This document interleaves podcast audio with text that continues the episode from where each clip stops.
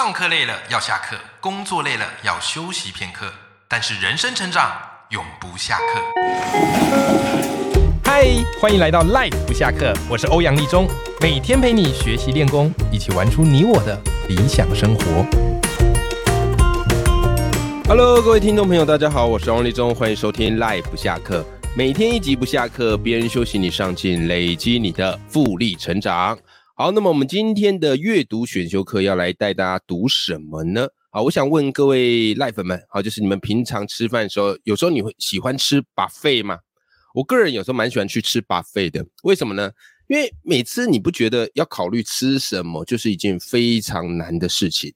哎，要吃中式的，还是西式的，还是日式的，还是韩式的，还是美式的，对不对？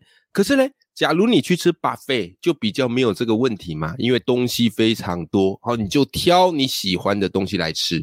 那各式的这种风格的料理，哇，你都可以一口气尝尽。除了价位比较贵一点，至少呢，它为我解决了选择障碍这件事情。啊，所以有时候呢，哎，我蛮喜欢带家人去吃这个 buffet 的。啊，这是这个原因。好，那为什么今天这个阅读啊，我们要聊到这个食物的 buffet 呢？原因是这样子的哈，就是我们在读书的过程当中，你有没有有时候会觉得蛮累的？怎么个累呢？就是你想要解决某一个问题，然后你就要去找某一个领域的书。对不对？好，或者是诶，你求职上啊有问题，你要找这类型的书；或是你跟亲人相处上有一些问题啊，你要再去找这类型的书。哇，然后每一本书又很厚，那个负担又很高，然后你看完呢要花很多很多的时间。当然啦，这个对于有阅读习惯啊，或是本来就很喜欢阅读的人，不是太大的难事。但对于多数人而言，诶，其实每天工作忙，回家要顾小孩，真的能够拨出多少时间去好好读各领域的书呢？不是那么容易。OK，所以今天我要介绍这本书，我觉得可以帮助到你，绝对对你非常的有帮助的。好，这本书的书名叫什么呢？这本书书名叫做《还烦恼吗》。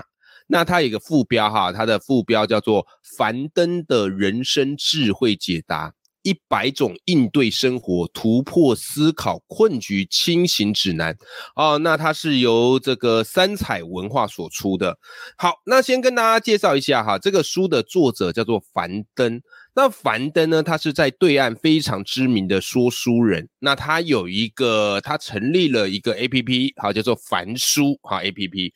那这个樊书其实，如果你过去有听书习惯的话，你就会知道，这个樊书其实就是樊登读书。好，我自己是他们的订户啊，所以我在听他说书，也听了好，也听了算蛮久的。好，那樊登呢，他就是会每个礼拜，好，就是用这个 A P P 导读一本书，好给大家。那他导读的面向是非常非常非常广的。那他说书呢，非常的精彩，而且非常的扎实，还有办法融会贯通。好，所以我蛮喜欢听他说书的。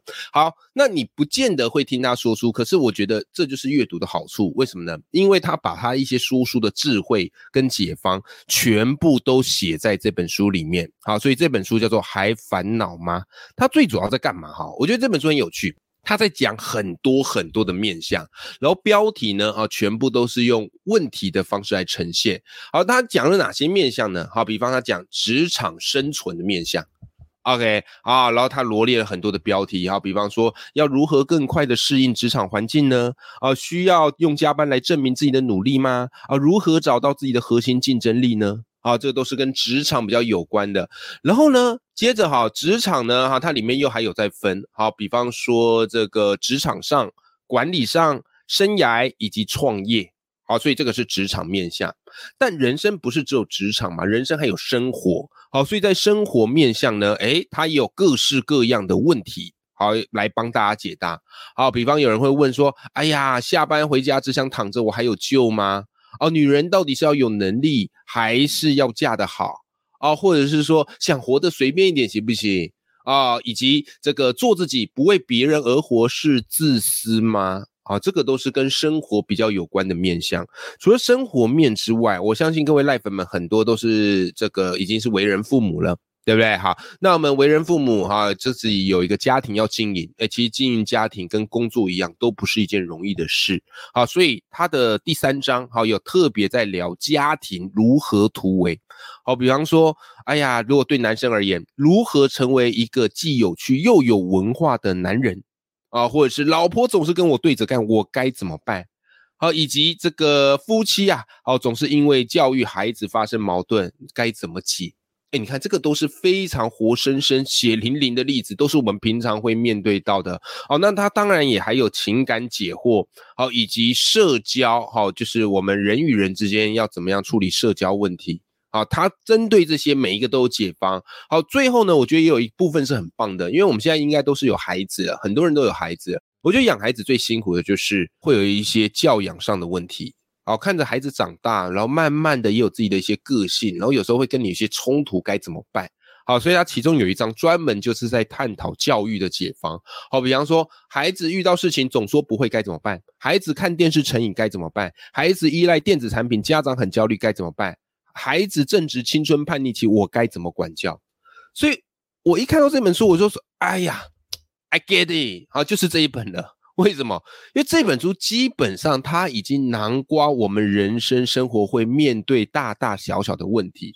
那我很佩服樊登一点是，他不是只是就他自己的想法在天马行空的超展开，而是他的每一个解方，他都会提供一些书单，好，以及他从书里得到的概念来解释。哎，我觉得这一点很棒。我觉得这点很棒，就是他不是只是出于个人的主观意见，他还会客观的旁征博引，因为他读过很多的书嘛，说过很多的书，所以你问他哪一个问题，你可以想象，他就会去书架上拿一本书，告诉你说解答在这里面啊。那你没时间看，我跟你讲，这本书里面最重要关键是什么？最重要一个概念是什么？知道这个概念之后，我跟你讲，你的问题其实就有了着落了。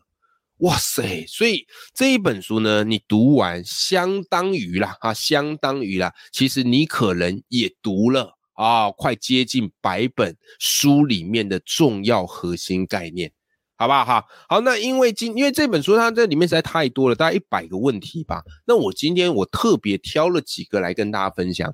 那我自己建议大家哈，就是如果你找樊登的这一本《还烦恼吗》来看。这本书的读法，我觉得比较特别一点点。它不是适合从头读到尾的书，因为它是属于问题回答集啊，就罗列一堆问题，然后回答一堆问题。但有些问题不见得是你需要知道的，对不对？好，它可能会阻断你的这个阅读的感受。所以我自己在读这本书的方式，我跟各位分享一下，就是我是先看目录，然后看目录呢，去挑哪一些问题是我比较感兴趣。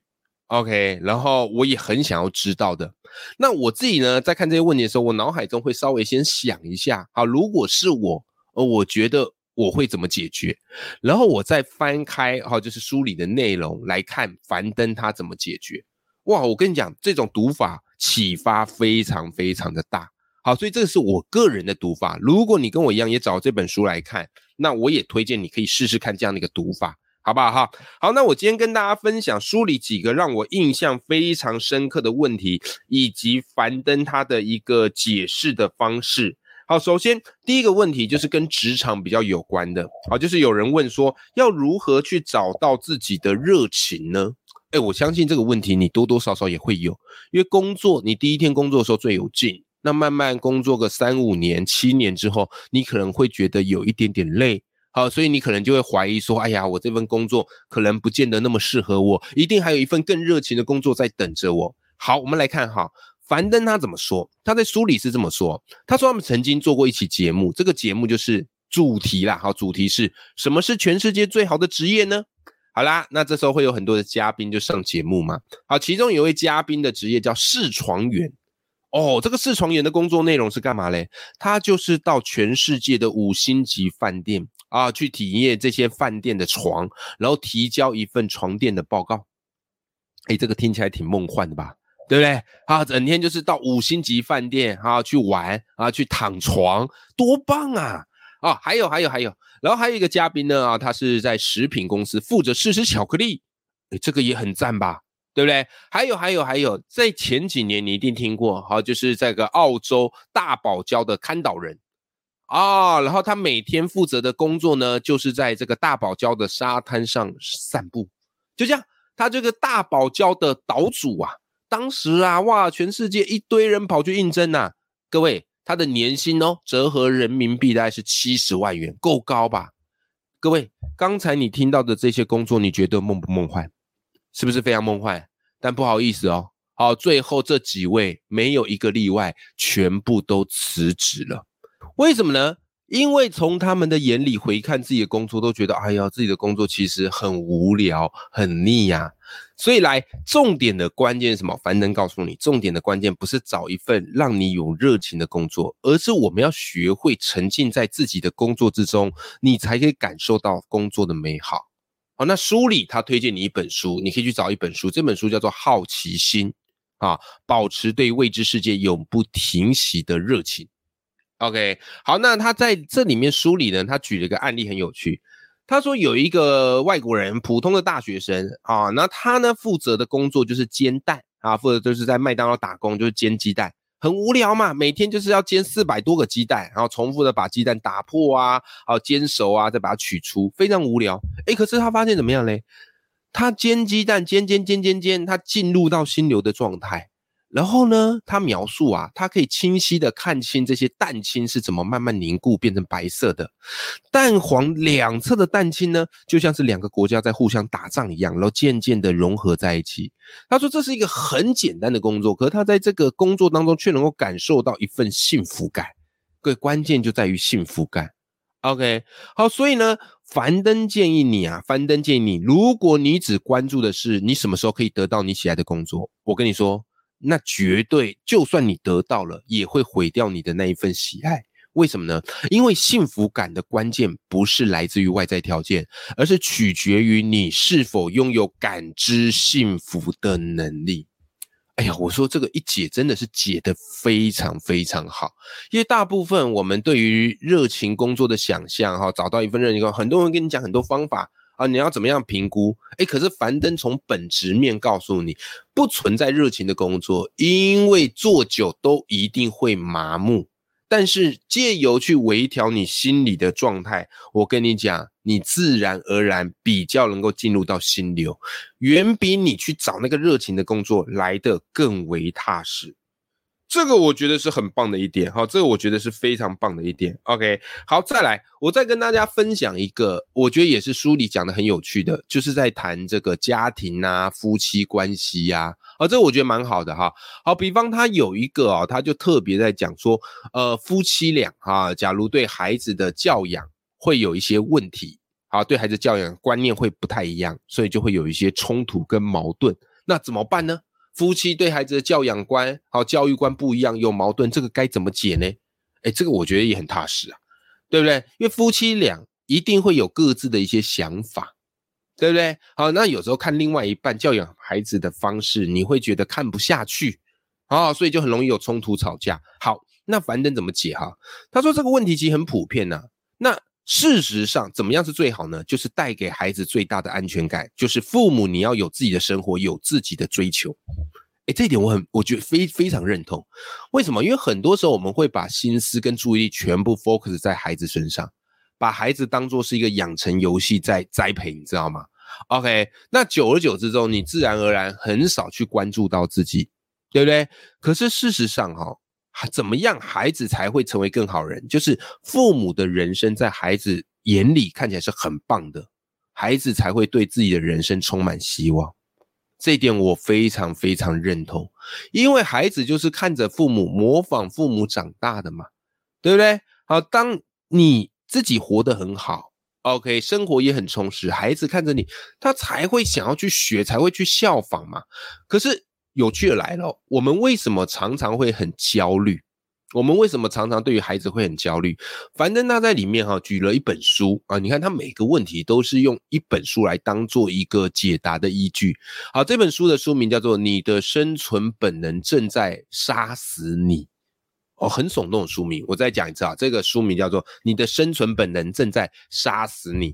这本书很有趣哦，它从各个面向，好，比方说生理学、遗传学，各式各样的角度来告诉你人为什么会焦虑。人会焦虑呢，是因为我们体内的原始兽性还在。你试想哈，我们的祖先哈还是原始人的时候，在丛林生活啊，在山洞里生活，他们要保持焦虑，当然要啊。如果他不保持焦虑，可能就会被毒蛇猛兽给吃掉，对不对？哦，可能就会因为找不到食物而饿死。所以人呢，都是靠着这个焦虑，才慢慢学会未雨绸缪。但是直到了现在，我们已经不用去担心这件事情。可是我们体内的那个原始的兽性还在。好，所以回过头来，对孩子的教养观该怎么做呢？其实从教育学的角度研究，当你越把注意力都集中在孩子身上，反而不利于孩子的成长。好，反而是不利于孩子的成长。OK，如果你每天都在规定孩子要做什么，不要做什么，那他根本永远都不知道自己该做什么。好，所以如果夫妻之间教育观、教养观不太一样，这时候可以怎么办呢？哎，樊登又提给了另外一个书名。好，他说来这个部分呢，好，夫妻沟通可以去看一本书，叫做《关键对话》。好，关键对话就是，比方啊，你可以跟你老婆或是跟你的老公，啊，来进行一个谈话沟通，然后你们一起确定一个共同的目标，而不要一开始就开始还没噼里啪啦开始吵，因为吵架代表什么？吵架代表你们没有共同目标，你们都在各说各话，也许你们都是对的，但是根本就完全都不上。对不对？好，或许你可以说啊，好，我们俩都希望这个家庭变得更好，对不对？OK，好，那如果发脾气的人呢，啊，就先道歉，好，先跟对方说对不起，用这些方式呢，去营造出一个很好的谈话氛围啊。OK，那就算你没办法改变你老公，或没办法改变你老婆，没关系，你先改变自己的心态嘛。好，比方你觉得你的老婆哎，都整天都在瞎操心，那没有关系，你换个角度想啊，家里有她操心就够了，你那么操心干嘛？对吧？你是不是可以放松一点点？OK，那书里有一句话，我觉得讲的很棒，我一定要跟各位赖粉们分享。好，书里讲一句话说，改变世界最短的路径就是透过改变自己来改变，但是改变世界最长的路径就是透过别人去改变。哦，我相信这样对你而言，哈，就是非常非常的有启发啦。啊，好。那这个是他在讲这个夫妻关系哈，如果对于教育孩子有矛盾该怎么解？好，那再来另外一个面向，我觉得很有趣，社交啊，我们常常在这个社会上，我们是很难自处的。好，我们要不断的跟别人保持一些关系，对，可是跟人保持关系，有时候也会觉得很累啊，心力交瘁，怎么办呢？好，他在这个社交面向哈讲了好几个问题，我觉得好好玩啊，其中有一个，我觉得你可能会很有感。好，他这个问题是这样哈，就是我们周围的朋友要是都是充满负能量啊啊，我到底该怎么办？哎，我相信这个在职场上哈，或是在平常的交友圈，你一定都会这样，都会看到。有些人可能就会在他的这个脸书啊，整天抱怨，或有些职场的同事没事，好三不五时就来跟你说谁谁谁不好啊，这个这个工作不好，然后你不觉得吗？有时候听负能量，哎。一开始听会觉得是个八卦，还蛮好奇的。可听久了，你会觉得整个的心情连带被带影响。那怎么办嘞？啊，那怎么办嘞？好，我觉得他这边的解释是特别有趣哈。呃，他一开始啊，就是樊登怎么解这个问题？他说来《论语》哦，樊登读《论语》，我觉得是蛮厉害的。他在《论语》当中可以找到一些很有趣的视角。他说，《论语》有一句话说：“无有不如己者。”好，无有不如己者，什么意思呢？其实对于这句话，真正最好的理解是，你的朋友一定有某一个优点值得你去学习，哪怕是那个整天充满负能量的朋友，他一定也是有一些优点值得你去学习，不然你不会把他当朋友吗？对不对？哈，好，所以呢，在面对这些老师负能量的朋友呢，好，你要去关注他身上那些好的的部分。OK，好，你之所以跟他成为朋友，一定是他身上有些特质很不错，值得你学习。比方他工作很敬业，哦，比方他做事很仔细，比方他对待朋友非常的慷慨，有没有？好，你就关注他这样的一个正向的优点。你说好，我关注了，可是他整天那个负能量，搞得我也心神不宁，该怎么办呢？这是樊登教你一招，很有趣哈。说把那些非常负能量的部分进行戏剧化处理。好，注意这五个字：戏剧化处理。诶，什么叫做戏剧化处理嘞？我跟你讲，我看到这边我噗嗤一笑。他说啊，就是在脑海当中把朋友负面的那个部分想象成一个卡通人物来对待。哦，怎么样呢？当你朋友下次又开始跟你负能量，又开始抱怨，又开始呱啦呱啦的时候，哎，你就把你朋友的话想象成好像是唐老鸭呱呱呱呱呱那个声音，然后你可以告诉自己说什么嘞？哎呀，唐老鸭时间又到喽！哦，我可以来看卡通喽，我来看戏喽。好，当你这么一想，我跟你讲，你心情的影响就会大大的缓解。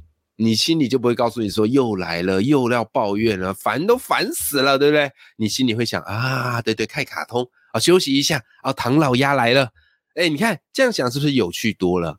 呃，那这个方法呢，其实怎么样嘞？啊，其实就是心理学上的一个技巧，叫做解离啊，解啊，解释的解，离开的离，你看。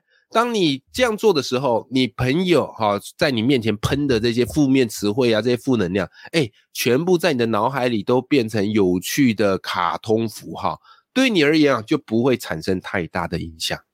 哇，我觉得我看到这招，我真的叫做拍案叫绝，拍案叫绝，太有意思了哈。好，那这个就是樊登在告诉你，如果你朋友哈都是这种充满负能量的，你可以怎么做？好。最后回过头来，总而言之，我觉得《樊登》这本书还烦恼吗？它就是一个人生解方的大百科全书哦，而且它是一个全方位人生烦恼的解答，我觉得非常非常的有意思哦。那基本上里面所提的问题，十之八九都是在你人生当中一定会面对、一定会接触到的一些困惑，只是很多时候我们都在 庸人自扰哦，我们不知道该怎么办。啊，你说去找书来看吗？可是这个书那么厚一本，你也没有办法好好的时间把它看完，对不对？然后变成看书变另外一个烦恼。但我觉得樊登很厉害，是他在这一本书里面提出的这些问题，他都有办法用书来一一的解答，而且给你一些很有启发的概念。所以读完这本书，我当然不敢保证你的烦恼就一定会消失。诶，烦恼之所以是烦恼，就是它不见得容易消失嘛，对不对？但是我可以告诉你的是，至少读完这本书，你对你的烦恼会有另外一个想法。或是另外一个应对的方式，这才是最重要的。不要让我们人生烦恼这样的一个小事，最后变成我们人生难解的大事。好，所以我特别推荐樊登这本书，还烦恼吗？给你。